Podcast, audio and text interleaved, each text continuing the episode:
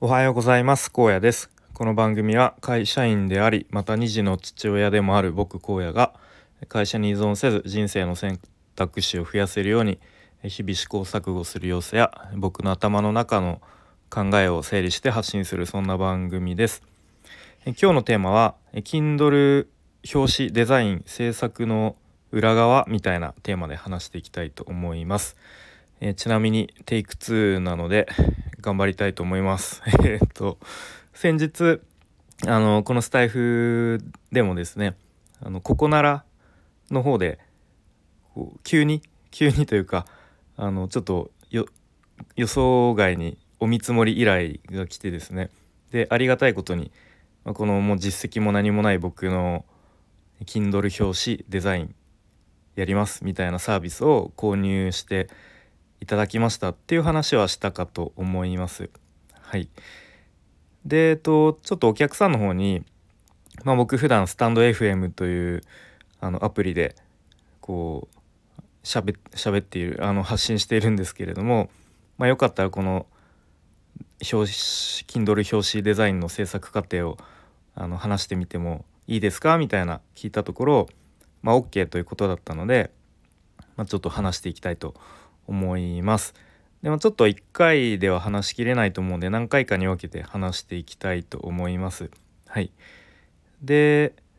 まあ、まだあの最終的にあの納品するまではあと少しというところですね。でこれからあの Kindle 出版しようとしてる方とかにもこう何か参考にあるところが、まあ、あればいいなという思いで、まあ、ちょっと話していきたいと思います。はい、でまずお客さん、まあ、一応ペンネームっていうんですかね、えっと、津村さんという方で、えっと、男の子のお子さんがあの2人いるという方ででも、まあ、男の子っていうかもうあの成人されてでどちらもあのお二人ともご結婚されてで、まあ、その津村さん自身、まあ、子育てが一区切りしたっていうタイミングであの、まあ、ちゃんとした写真館であのお子さん2人と津村さんの3人でこう、まあ、家族写真っていうんですかねを撮ったそうですね。うん、で、まあ、今回の Kindle 本の表紙はその写真がもう本当にメインでもう素敵な写真なのでそれをバンとあの配置してるんですけど、まあ、その写真あの大切に今ご自宅に飾ってあるそうですね。うん、でまあそんな津村さんがその男の子2人の子育てを通して、まあ、こう大変だったこととか苦労したこととか。であとは、まあ、お子さんに対してなんだろうこう将来こうなってほしいとかこう、まあ、あとは津村さん自身がこう子供のために自分を犠牲にしたっていう思いがあったとかなんかそういうものがうん、あったそうですね。でなので、まあ、同じようにそんな思いで子育てをしている方へ、まあ、何か生きるヒントになればみたいなことがあの前書きのところで書かれています。うん、でまあ僕最初にこの、まあ、Kindle 本の中身ですね中身の原稿を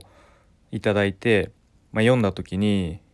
まあ、もう本当にグッときてしまってあのーもう本当に目頭が熱くなるような、まあ、そんな思いで読み終えました。うん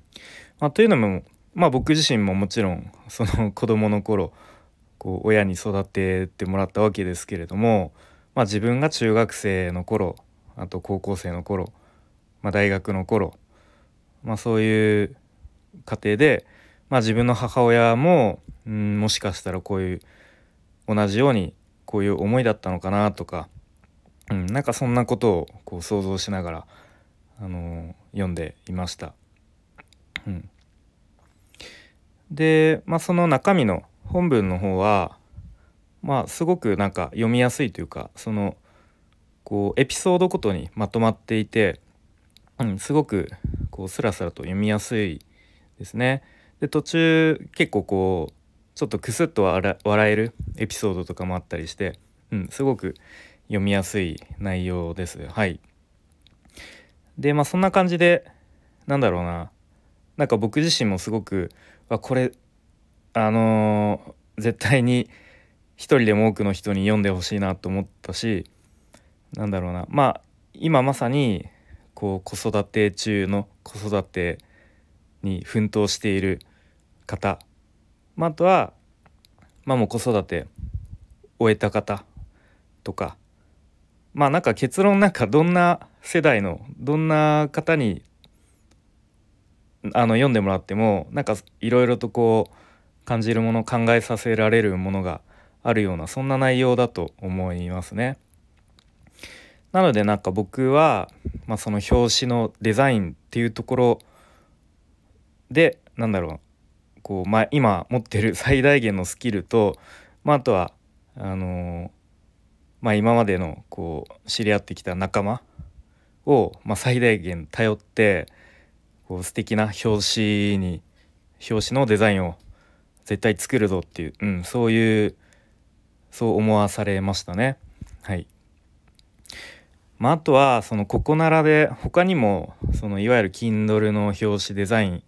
やりますみたいなサービスほんと山ほどあってで中にはもう普段はなんかプロのウェブデザイナーのウェブデザイナーやってますっていう人とか、あ、あとはもう評価ももうなんか何百とか星5.0みたいな方もいる中で本当にこんなねプロでも何でもないで実績もない僕に任せてくれたっていうそうなんかなんでなんでだろうっていう ちょっと今でも若干信じられないというかあのなんで僕を見つけてくれたんだろうっていうそんな不思議な気持ちでいっぱいなんですけれども。そうで最初はあれもしかしもしかしてこのスタイフのなんかつながりとかなのかなと思ったりしたんですけどまあどうやらそうでもないようなのでもう本当に、うんまあ、ご縁というかそういうものなのかなというふうに思っています。うん、なのでまあなのでというか本当に精一杯いいデザインに最後まであの作り上げたいなと思っています。はい。でえっと一応次回以降ですねあのタイトルとかタイトルもこういろいろとこうなんだろうな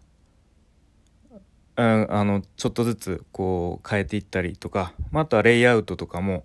ちょっとずつ、うん、ブラッシュアップしていってきたので、まあ、そういう制作過程を話していきたいと思います。うん、結構有益な あの話もあるような気がしています。はい、まあ、よかったら、えー、次回以降も聞いてみてください。はい、ということで今日は、えー、Kindle 表紙デザイン制作過程みたいな話でまた次回以降もあの何回かに分けて話していきたいと思います。はい。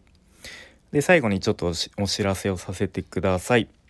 でお知らせも知ってるよ聞き飽きたよという方は、まあ、この辺でいいねを押してくれたりコメントを一言書いてもらえるとすごく嬉しいです。はい。でスタイフでちょっとした企画をやっています。えー、荒野ちょっと話そうやというと題して、えー、僕荒野が皆さんの壁打ち相手になったりとか、まあ、あとは、えー、ちょっとしたお悩みとか愚痴なんかを僕でよければ聞きますよという企画です。はい、でまあそれによって僕自身も何か気づきや学びがあればいいなという思いでこの企画をやっています。で基本的に URL 限定のクローズドな場でお話をしてで特に収録して配信とかも考えていないのでお気軽にお声がけいただければと思います。はい、でもしご興味ある方はスタイフのレターや、えー、ツイッターでつながっている方はツイッターの DM で直接ご連絡ください。よろしくお願いします。はい。ということで、今日も最後までお聴きいただきありがとうございました。荒野でした。バイバーイ。